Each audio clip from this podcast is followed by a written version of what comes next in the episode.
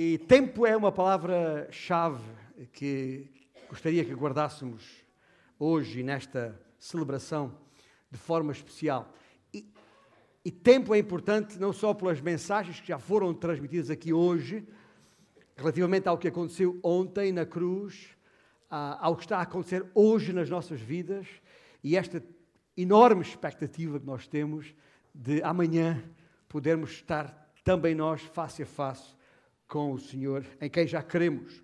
Se é que já cremos nele. Porque há muita gente que não tem tempo para pensar. Sequer em estar aqui, quanto mais pensar em Jesus. O tempo passa e passa muito mais rápido do que nos apercebemos. Passa a correr e as pessoas estão sempre a reclamar por falta de tempo.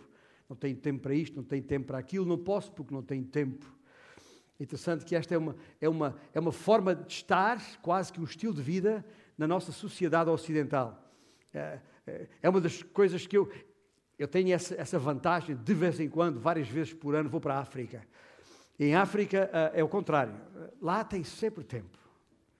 Tem sempre tempo. O sol ainda, ainda está alto. E essa é, é, faz um contraste muito grande. Mas em África, como aqui, independentemente das circunstâncias do dia a dia, as pessoas têm tempo para tudo, menos para o tempo, ou para pensar no tempo que têm. As pessoas têm tempo para tudo, menos para pensar no tempo que têm ou que não têm.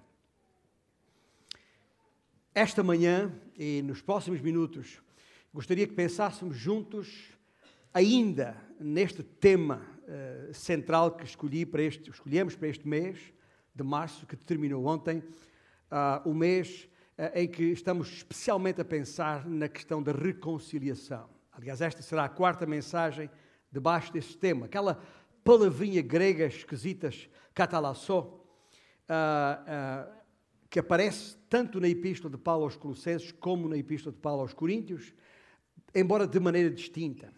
Este tema é um tema-chave para este ano? É. Deve ser um, tem, um tema-chave para todos os anos do nosso viver. Todos os dias, todas as épocas. E nesta época pascal em particular.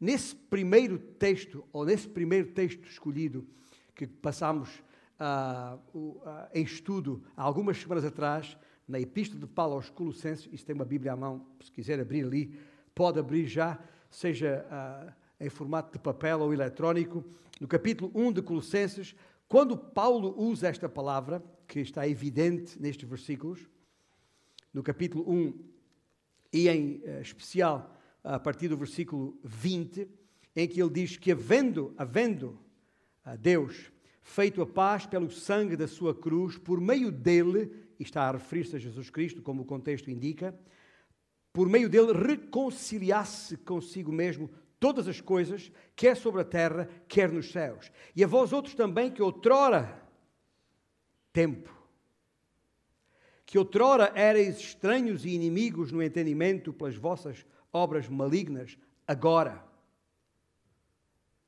tempo. Porém, vos reconciliou no corpo da sua carne, mediante a sua morte, para apresentar-vos perante ele santos, inculpáveis e irrepreensíveis. Ele usa aqui a palavra ou verbo reconciliar, reconciliação, tal como vamos ver daqui a pouco na primeira epístola aos Coríntios. Com uma diferença, uma pequena, grande diferença. Aqui na epístola aos, aos Colossenses, uh, Paulo acrescenta um prefixo à palavra catalasso, o prefixo apó. Porquê? Porque este prefixo, conforme vos disse antes, uh, impõe, imprime intensidade ao conceito reconciliação. Aliás, a qualquer palavra no grego onde o prefixo apo surja é para intensificar a força da palavra. E o caso, no caso da igreja em Colossos, não era para menos. A fé e Jesus Cristo em particular estavam debaixo de fogo, literalmente. O inimigo estava ao ataque e fê-lo de várias formas. Primeiro, de, uh, tentando diminuir a pessoa de Jesus Cristo, fazendo um pouco menor do que, do que Deus, como se um pouco menor do que Deus não fosse tão importante assim para quem é Deus. E por isso, ah, Paulo faz a afirmação, a defesa da deidade de Cristo, de que Jesus Cristo é o Senhor, Deus, o Criador dos céus e da terra, em todos os versículos que antecedem estes que acabamos de ler, porque Ele é, versículo 15, a imagem do Deus invisível, o primogênito de toda a criação. Nele foram criadas todas as coisas nos céus e sobre a terra, as visíveis e as invisíveis, sejam tronos, soberanias, principados, potestades. Tudo foi criado por meio dele e para ele. Ele é antes de todas as coisas, nele tudo subsiste. Ele é a cabeça do corpo da igreja. Ele é o princípio, o primogênito de entre os mortos, para em todas as coisas, repito, em todas as coisas ter a primazia. Aqui está a afirmação da preeminência de Cristo. E por isso, quando Paulo fala a seguir que justamente por meio dele Deus vai reconciliar não só todas as coisas, mas a minha própria vida, a tua própria vida consigo mesmo através de Cristo, aí ele usa a forma intensa da palavra reconciliação. E falo por uma outra razão. É que o ataque, em geral, que o inimigo estava uh, a desferir sobre a igreja para diminuir a pessoa de Jesus Cristo, para aqueles que já tinham querido e aceito a Jesus Cristo, o ataque tomou outra forma. E, e, e, o que o inimigo tentou depois demonstrar era que, pois bem, Cristo é Cristo, de facto, Cristo foi o que foi, fez o que fez, mas não chega, não é suficiente para a nossa salvação. E por essa razão, Paulo tinha que ser muito veemente, eu diria até contundente. E aliás, é exatamente por causa disso por causa da vida de Cristo e o que ele fez. E a sua obra de reconciliação, ou para nos reconciliar com Deus, é a razão afinal porque ainda hoje celebramos a Páscoa. Porque, diz o versículo 19, aprove Deus que nele, em Cristo, residisse toda a plenitude.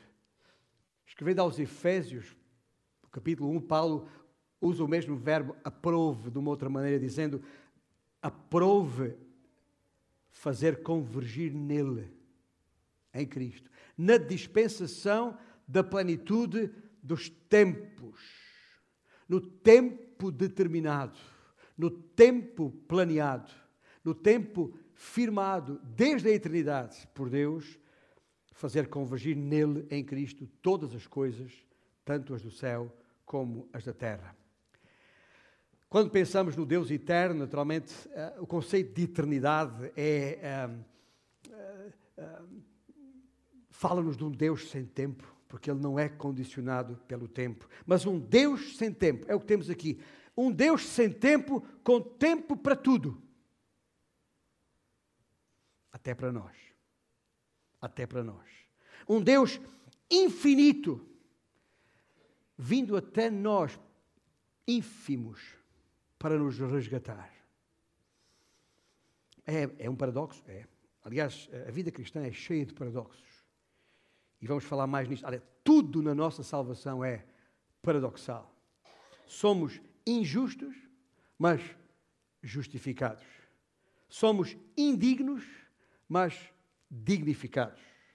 Somos, ou éramos, inimigos, mas agora somos Veja lá, herdeiros reconciliados. E que, como diz o versículo 20, que havendo feito a paz pelo sangue da sua cruz, por meio dele, aí está, por meio dele, reconciliasse consigo mesmo todas as coisas. Reconciliar, reconciliar, reconciliar. Mas reconciliar quem e porquê? Tomou boa nota do que diz o versículo 21? Há pouco lemos, e a vós outros também que outrora, lá está, já foi tempo, outrora erais estranhos e inimigos no entendimento pelas vossas obras malignas. Inimigos? Alguém tem a pensar, peraí, eu, eu não sou inimigo de coisa nenhuma, de ninguém, muito menos de Deus.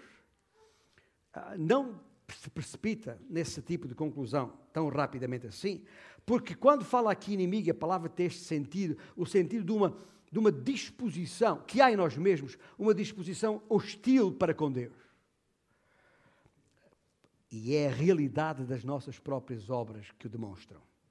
Essas obras que aqui são chamadas de malignas, ou seja, do mal, das trevas, que não da luz.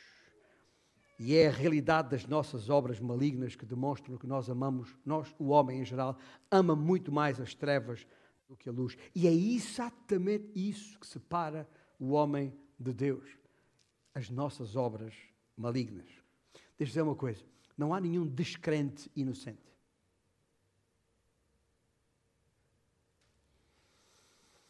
As obras malignas reprimem, inibem a verdade criam hostilidade contra Deus. E é isso que gera a alienação, ou seja, a separação. É isso que separa as pessoas de Deus.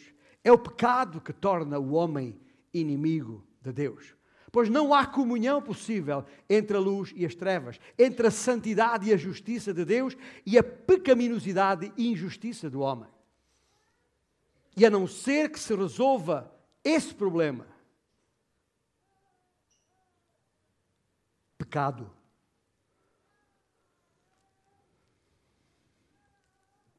Não vamos longe.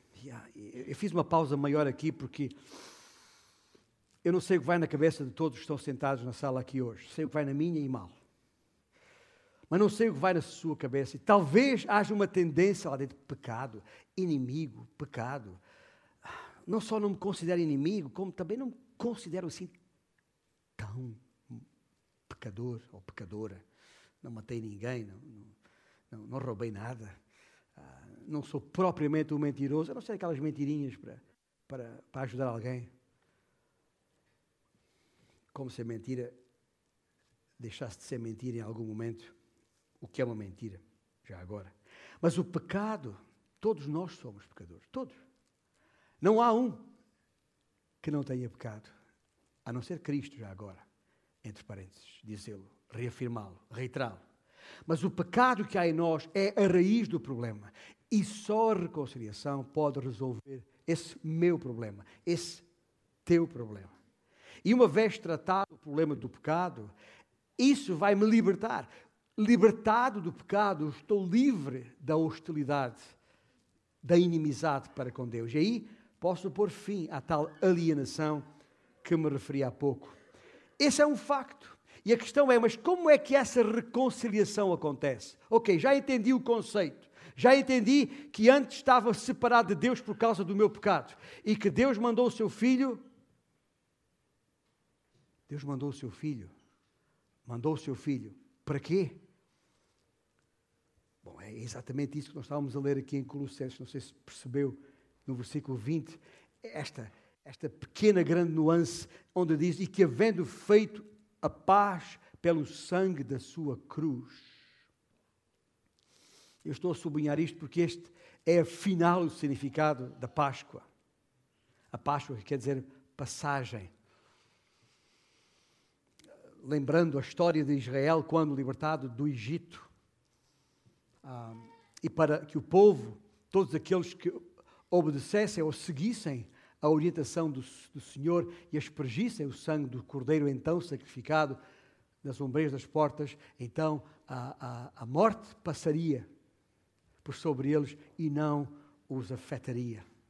E essa ideia de passar sobre, é esse o significado da palavra no, no hebraico original, que significa passagem ou Páscoa no latim. É tão simples quanto isso. E as nossas vidas, aqueles que estão em Cristo, já estão ou já foram aspergidas, protegidas pelo sangue de Cristo, que cobre, que purifica, limpa aquilo que obstrui, que impede a reconciliação com Deus, como falamos, o pecado. E foi justamente o sangue da sua cruz que fez a paz entre Deus e o homem. Portanto, o homem estava separado de Deus por causa do pecado. Cristo veio e ao morrer, o sangue vertido naquela cruz que simboliza de maneira inequívoca o sacrifício, ou seja, a morte de Cristo em nosso lugar, em meu lugar, em teu lugar. Porque era eu que devia ter sido crucificado, porque eu é que tenho pecado. Mas Jesus Cristo, não tendo pecado e por isso sendo um cordeiro, entre aspas, perfeito, imaculado, perfeitamente justo, o seu sacrifício tem efeitos perfeitos, podendo ter uma salvação ou dar uma salvação perfeita a ti como a mim. Isso eu sei, porque já experimentei, já passei por lá, já sei o que significa esta libertação. Sei perfeitamente o que é ser pecador, mas ao mesmo tempo sentir a liberdade de já não estar preso, escravo a esse pecado que antes obstruía a minha reconciliação com Deus. Mas, entretanto, ao tomar o meu lugar na cruz, ao me substituir na cruz, ao pagar o preço que eu devia ter pago por, na cruz, Jesus saldou a minha dívida. E, portanto, essa culpa do pecado em mim já não recairá sobre mim, já não me será imputada e é por essa razão que eu posso dizer amanhã, quando ele voltar, voltará para mim. Porque um dia morreu por mim, como há pouco cantamos, se se recordam. É isso que significa no corpo da sua carne, mediante a sua morte são expressões fortes, que não estão aqui por acaso. Porque se eu há pouco falava na, na divindade de Cristo, na sua natureza divina, não posso tão diminuir ou menosprezar a sua natureza humana. Porque Cristo, tal como é 100% Deus, é 100% homem. Por isso que ele chamou Tomé: Tomé, vem cá, toca aqui, vê que estão aqui as minhas feridas. Sou eu mesmo que me sentei à mesa e comi convosco. Não sou nenhum fantasma. E é isso que, que Paulo está a querer sublinhar aqui. Não foi nenhum espírito que morreu. Não foi nenhum fantasma que morreu. Não foi nenhum, nenhuma alma penada que tomou o meu lugar na cruz, que me substituiu naquela cruz. Não. Foi um homem. Porque só um homem podia tomar o lugar do homem. E Jesus tomou o meu lugar, tomou o teu lugar. Morreu, de facto, por mim e por ti. Morreu e foi sepultado.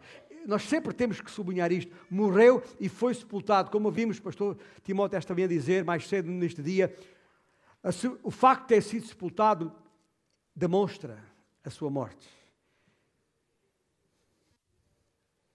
E a sua morte é indispensável para a sua ressurreição. Não há ressurreição sem morte. É por isso, é por isso que tantos procuram negar, enjeitar de alguma maneira a morte de Cristo. Para negar a ressurreição. Porque se Cristo não tivesse ressuscitado, estávamos aqui a fazer o quê? Era melhor fazer como o mundo faz, aproveita o fim de semana prolongado para a festa, para as praias, para, para, para se ocupar com tudo e mais alguma coisa, comer e, e beber enquanto temos tempo, porque amanhã morreremos. Pois, esse é o problema. É que amanhã vai mesmo morrer. E a questão é: estou ou não estou preparado para essa, essa morte? Cristo ressuscitou. E Cristo saiu daquela sepultura, qual vou direto para as nossas próprias vidas. Para nós que somos seu povo, nós que nele cremos, estas vidas reconciliadas com Ele e que estão num processo de santificação, de transformação à imagem dele, para podermos refleti-lo a Ele, porque já não sou mais eu quem vive, disse Paulo, deve ser também o nosso testemunho, porque para mim o viver é Cristo. A justiça de Deus foi satisfeita na morte de Cristo e a minha vida foi transformada. Tudo isso por causa da cruz. Foi a morte de Cristo que possibilitou a nossa salvação. Outrora Éreis, noutro tempo, éreis estranhos, estrangeiros, inimigos, perdidos. Agora, neste tempo, somos reconciliados, somos salvos. E somos salvos, Paulo diz, para. Interessante, e diz aqui no versículo que, que acabamos de, de, ler há pouco, versículo 22, nos reconciliou no corpo da sua carne mediante a sua morte, para apresentar-vos, para apresentar-vos perante Ele, Jesus, para nos apresentar perante Ele, santos, inculpáveis e irrepreensíveis. Ou seja, outrora estávamos perdidos, agora somos salvos, para que naquela hora, na hora que está por vir, quando Jesus se manifestar, possamos ser reconciliados. Ou melhor, possamos ser reunidos também fisicamente com Ele naquela hora. E esta, isto, isto leva-nos de volta para o outro, a outro, outro texto, a outra passagem fundamental que temos falado nestes dias, lá em 2 Coríntios capítulo 5. Segunda Epístola de Paulo aos Coríntios capítulo 5. Porque entre o antes e o depois, entre o ontem e o amanhã, há um hoje. E o hoje é o tempo presente, onde estamos agora. E nesta epístola uh, aos Coríntios, no capítulo 5, e a partir dos versículos do versículo 18, Paulo diz: Ora, tudo provém de Deus, incluindo a salvação. Não nos podemos reconciliar, salvar a nós mesmos. Tudo provém de Deus que nos reconciliou consigo mesmo por meio de Cristo e nos deu o ministério da reconciliação, a saber que Deus estava em Cristo reconciliando consigo o mundo, não imputando aos homens as suas transgressões, e nos confiou a palavra da reconciliação. De sorte que somos embaixadores em nome de Cristo, como se Deus exortasse por nosso intermédio. Espetacular. Assim, veja só o que Paulo está a dizer aqui. Nós estamos em Cristo, nos reconciliou consigo mesmo. Foi uh, a síntese da, da mensagem de aniversário da igreja. Somos embaixadores de Cristo, pois nos deu o ministério, a missão da reconciliação e nos confiou a palavra da reconciliação. Obviamente, para nós a anunciarmos, para nós a proclamarmos ao mundo à nossa volta. Isto de ser embaixador não é brincadeira. Aliás, está na ordem do dia, os, jornais com certeza acompanham esta polémica à volta do envenenamento da, do, do, do, agente duplo espião russo lá na Inglaterra. E, e, e, já viram a polémica, uma série de países que expulsaram os diplomatas russos. Alguns países chamaram os seus embaixadores, Portugal foi um deles, chamaram os seus embaixadores, ou seja, ou seja deram-lhes ordem de regresso a casa, à sua pátria prova de hostilidade com o país onde estavam. Ora, nós ainda não recebemos essa ordem do nosso rei, enquanto embaixadores que somos aqui, neste mundo, ainda não recebemos essa ordem de chamada. Quando se fizer chamada, lá estarei, aquele clássico hino que a igreja tanto gosta de cantar. Ainda não se fez chamada, por isso ainda aqui estamos. Ainda agora aqui estamos e agora ainda é tempo de ser porta-voz de Cristo, de representar Cristo, o nosso Rei, aqui neste território chamado mundo, onde somos estrangeiros. Interessante, outrora éramos estrangeiros em relação a Deus, agora somos estrangeiros em relação a este mundo. Estamos no mundo, mas não somos do mundo. Mas temos uma missão neste mundo, enquanto aqui estamos. É por isso que Paulo diz no versículo uh, ah, 20, a segunda parte do versículo 20, aqui em 2 Coríntios 5, em nome de Cristo, pois, rogamos que vos reconcilieis com Deus. Escuta, esta é a palavra da reconciliação que nos foi confiada. Eu estou aqui nessa, com essa missão. Se porventura estás aí sentado e ainda não entendeste quase nada daquilo que ouviste, porque ainda não tens crido em Jesus Cristo. Então, eu estou aqui para te anunciar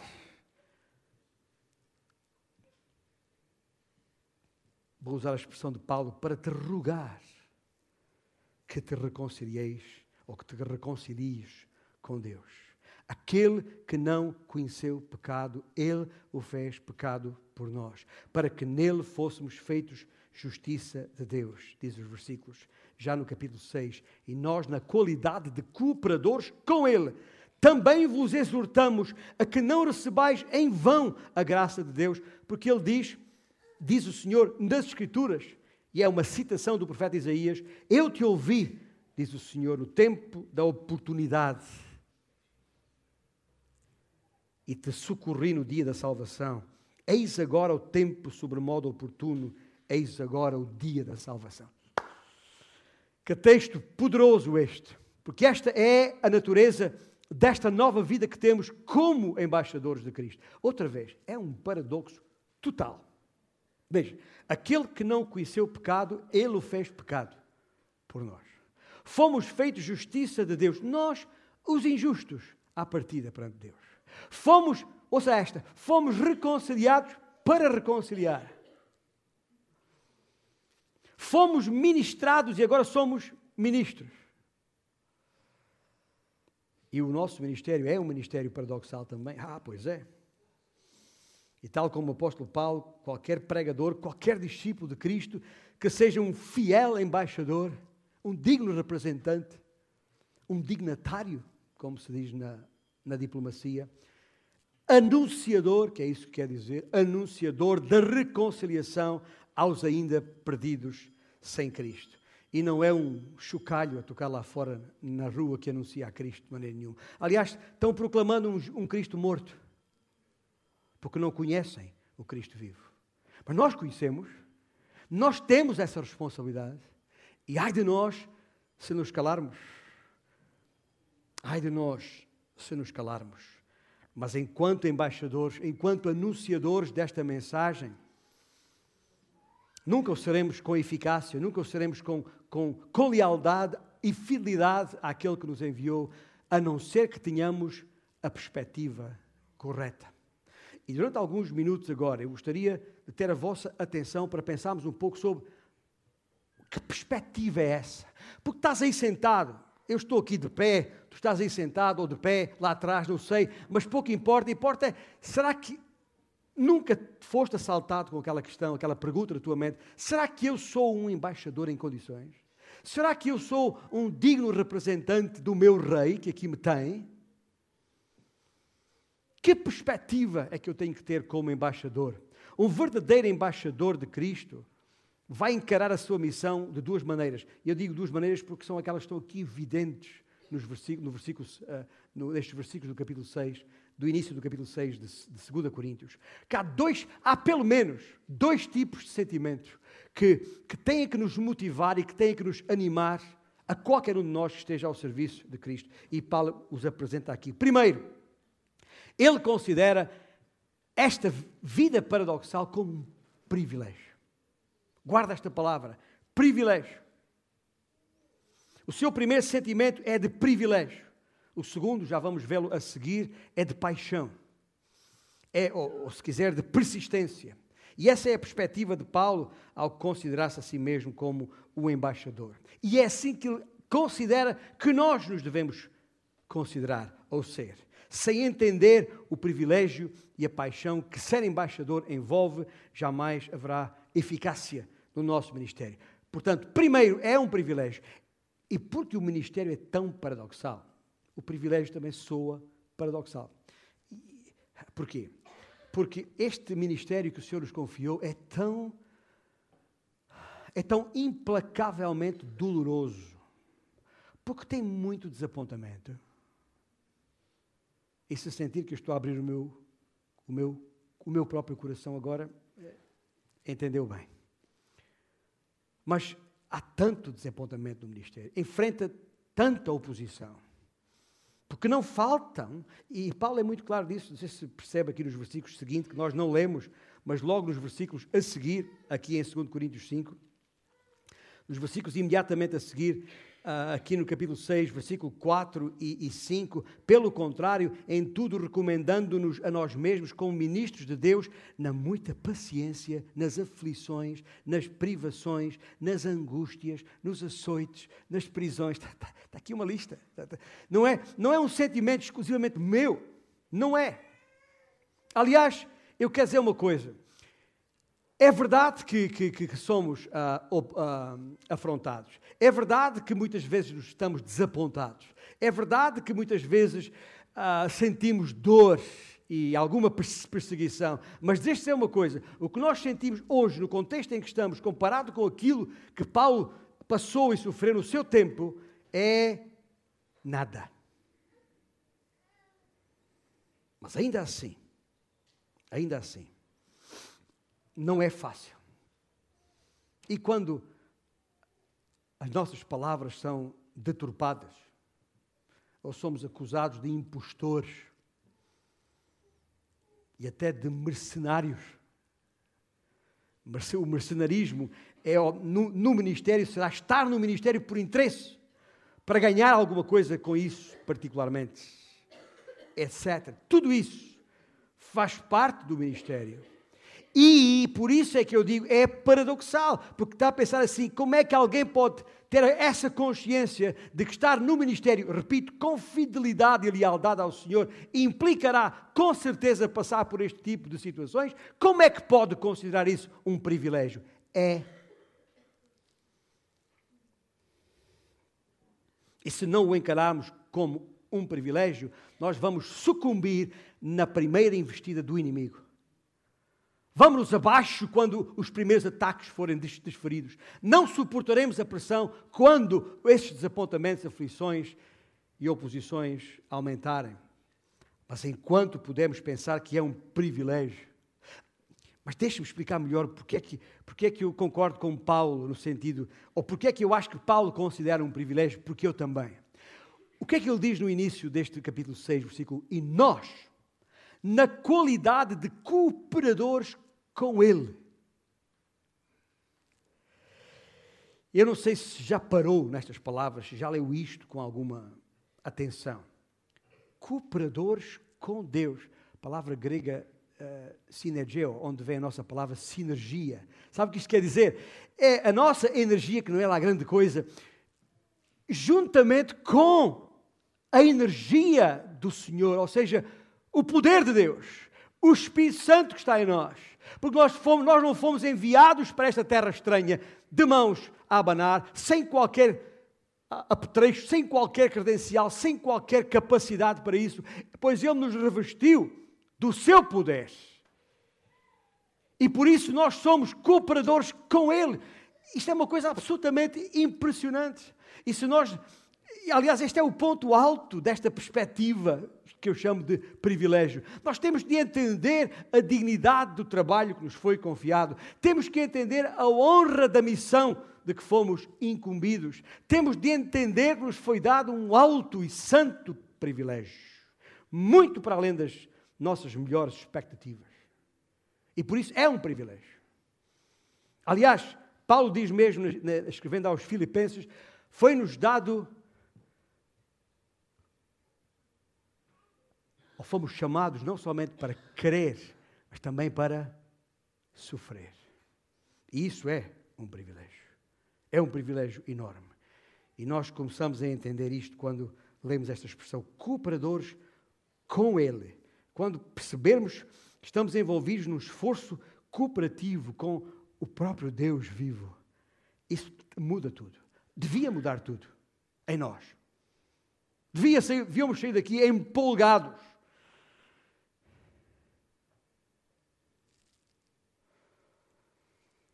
Portanto, esse é o primeiro aspecto na perspectiva que temos que ter com embaixadores, o privilégio.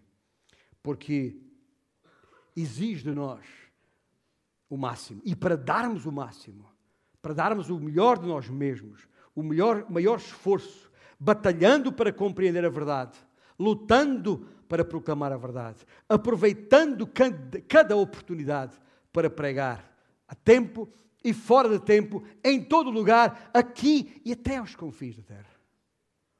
Se Deus me escolheu como seu cooperador, depois de ter sacrificado o seu filho por mim, por maior que seja o meu esforço, eu diria, o meu esforço máximo não chegará nem, nem ao calcanhar ferido do Senhor Jesus.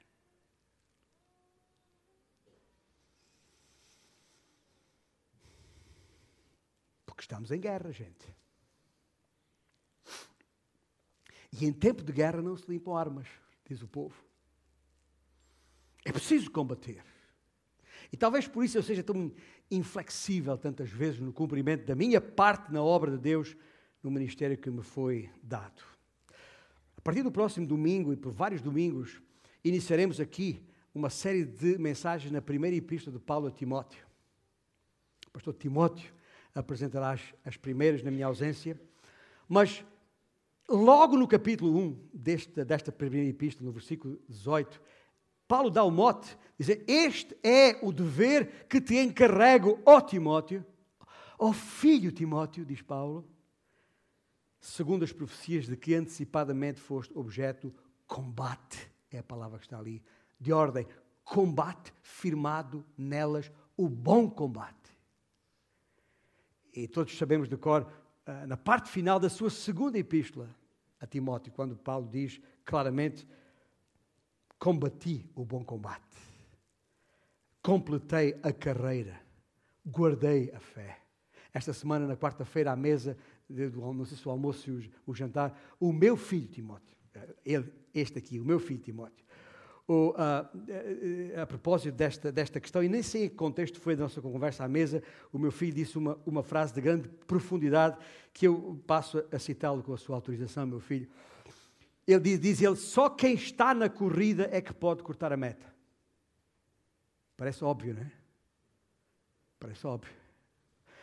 Mas todos nós queremos poder dizer no final da nossa vida, combati o bom combate, completei a carreira. Mas lembre-se, o que o meu filho Timóteo disse, e que o filho Timóteo de Paulo disse, filho na fé, que lá está. Acabei a carreira.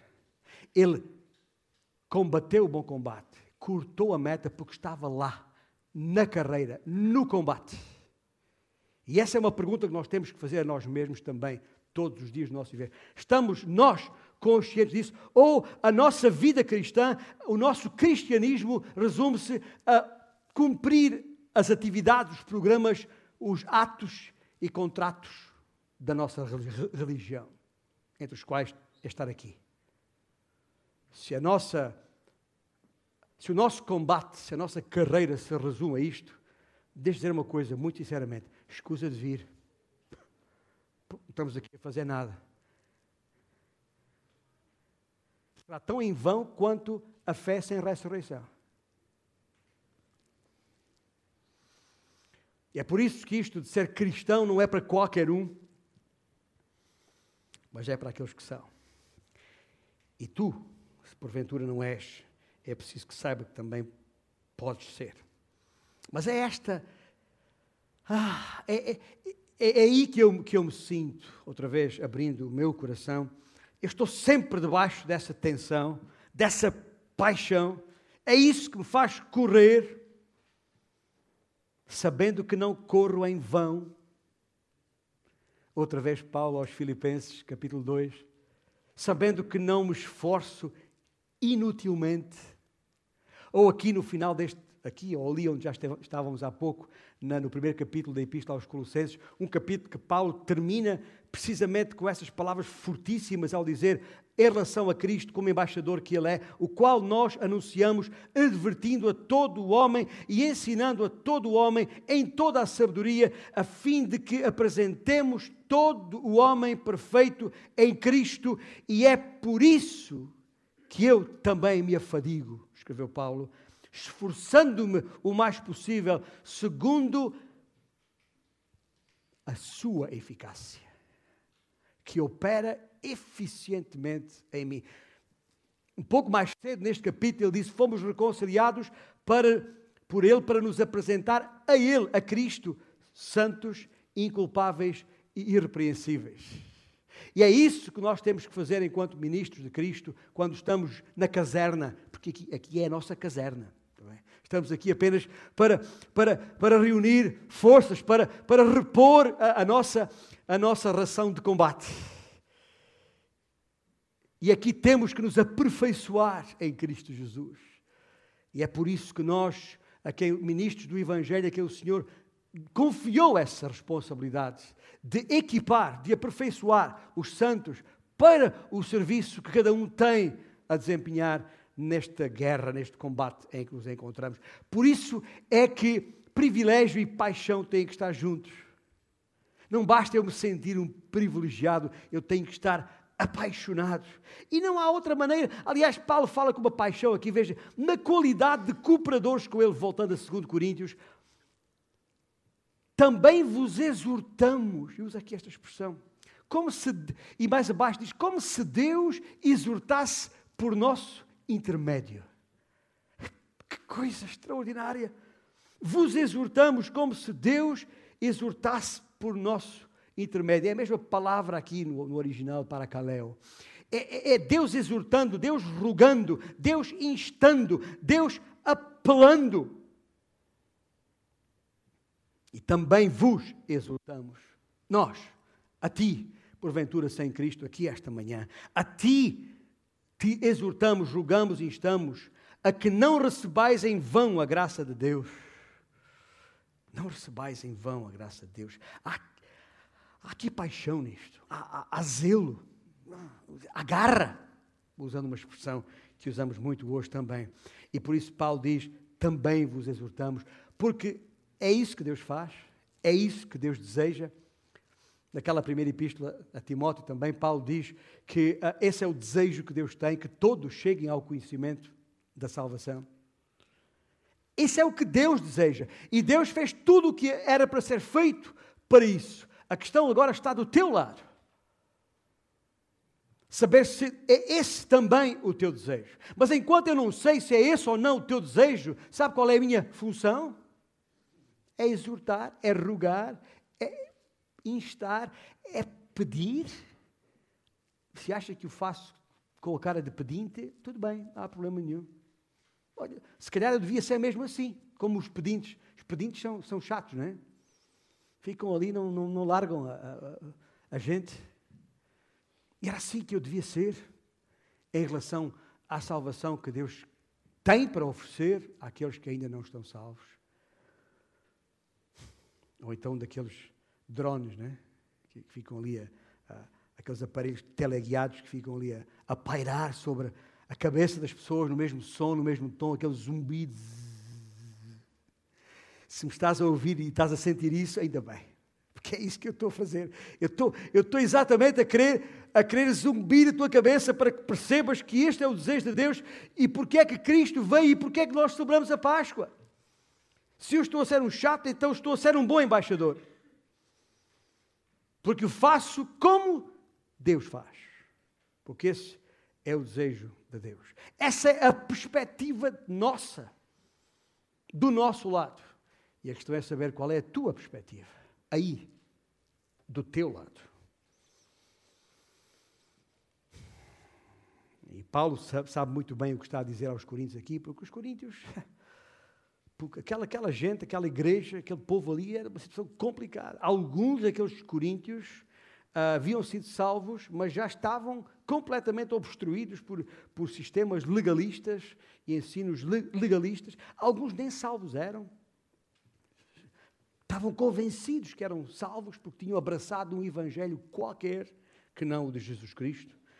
Uma salvação qualquer baseada nas obras, mas o que Deus está a dizer aqui, numa outra situação, o que importa é que a graça de Deus nunca seria em vão. E é por isso que há essa paixão no coração de um fiel embaixador de Cristo. Uma paixão uh, que por vezes o leva a expressar alguma animosidade, o leva a, a, a dizer coisas que contra tudo, parece contra tudo e contra todos, porque qualquer coisa que contraria a verdade das Escrituras tem que provocar em nós animosidade.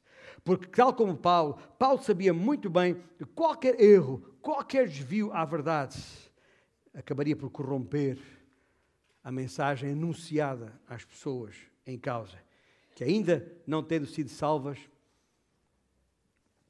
facilmente aceitariam uma falsa salvação. Ou então gente salva, que havia lá em Corinto, mas ainda não madura na fé. E logo passível de ser levada por qualquer vento de doutrina, facilmente atraída e envolvida em, em processos de, de, de, santificação, alguns chamados cursos de discipulado, uh, que, que os conduzirão a um cristianismo oco e superficial, e que há muitos por aí, em cada esquina, será oferecido, ou na internet. E é por isso que eu estou a perguntar, já que vos dei a minha perspectiva, a perspectiva do ministro do Evangelho, qual é a tua perspectiva? Onde é que estás?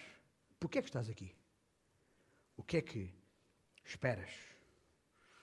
Porque esses, muitos há por aí que se chamam de crentes, sendo na verdade carentes, porque ainda não têm a salvação.